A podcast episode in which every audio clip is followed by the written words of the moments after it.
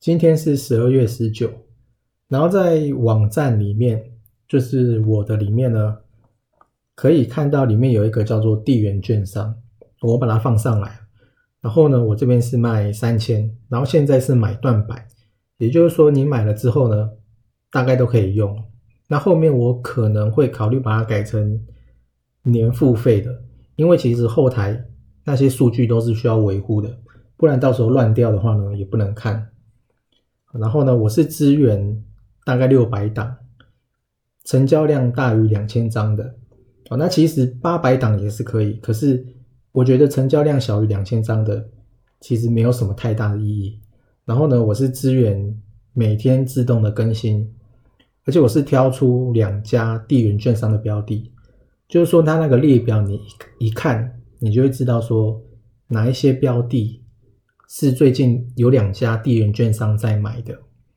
好，大概呢是这样，它是往今天推算前面前五天的统计，哦，所以不是。看隔天的是一段时间，然后另外这个的金流是用绿界科技然后我没有用信用卡，因为信用卡有一点风险在，所以呢，里面的付款的方式是用超商付款，就是去 Seven 缴个钱，然后你的 Gmail 呢就会被我开通权限。那记得要用 Gmail，不然的话呢，会没有办法这样子。哦，那后面呢可能会改成年付费，现在就是买断的，大概是这样。然后过去一周美股的表现比较特别的是乙醇，我觉得那个酒精它在上面，它是第三名，以上涨的排行榜来讲的话，然后另外是富途牛牛，它里面也有提到。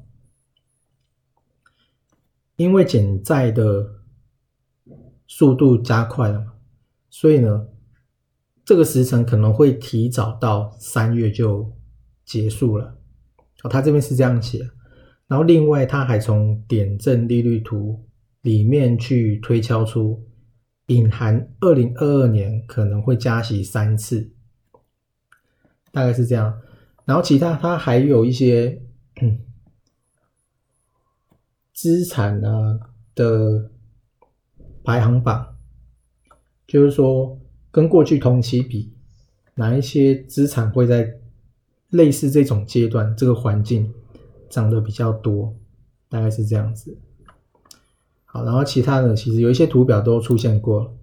然后另外就是 overnight 的 RP，它的金额又创高，这个创高其实就代表市场没有什么好的投资机会。那钱呢，都往这边去回流，不然你不然呢，这些机构不会把钱往这边塞，大概是这样。然后另外就是可转债长龙五，其实它现在还是没有转换嘛。然后包含了华航七，我看它的数字也都一直停留在二十六点九五，大概呢是这样子。那华航我是还没有进去啊，就还在看。然后另外是主力买卖超，近十天的话，其实可以看到就是钢铁跟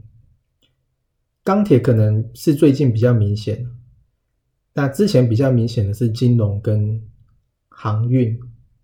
这两个族群。那航运的话看起来就是散装跟货柜好像都有在上面，然后钢铁是最近才开始。一直频繁的出现在上面，另外就是有一只一直出现，就是金宝二三一二，我今天看到它好几天了。然后另外是 VIX 恐慌指数是二十一点五七，那看起来呢也还好。然后另外是本周大事预告，比较特别的就是大同的新董要上要上任。好，然后除此之外呢，前两天我记得也有传出来说，大同的财务长他也请辞了，所以一次走是走了，几乎走了三个人，大概是这样子。这个是大同。不过呢，最近其实有在涨资产方面的，像是南纺跟国产这两个都是偏土地资产的。那大同的这个王王董事长如果上来的话，他说他也要炒，他也要用这个土地的嘛，土地开发，所以搞不好到时候大同也会上来也说不定，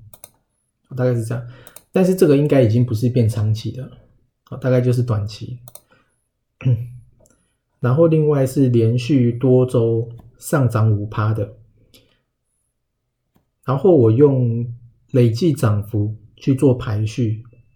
然后其中有看到的是大概是华金科，然后呢跟德宏还有飞鸿这三个，那其实我没有看什么筹码，我只是单纯看线而已，因为呢。现在其实是整个都不太好，大概是这样，所以我觉得如果要要玩的话，可能就也是要跑，不然就像我一样都不要动。我大概都没有怎么动，就这个礼拜，好，大概呢是这样子，反正就是华金科、德宏跟飞鸿会先注意一下，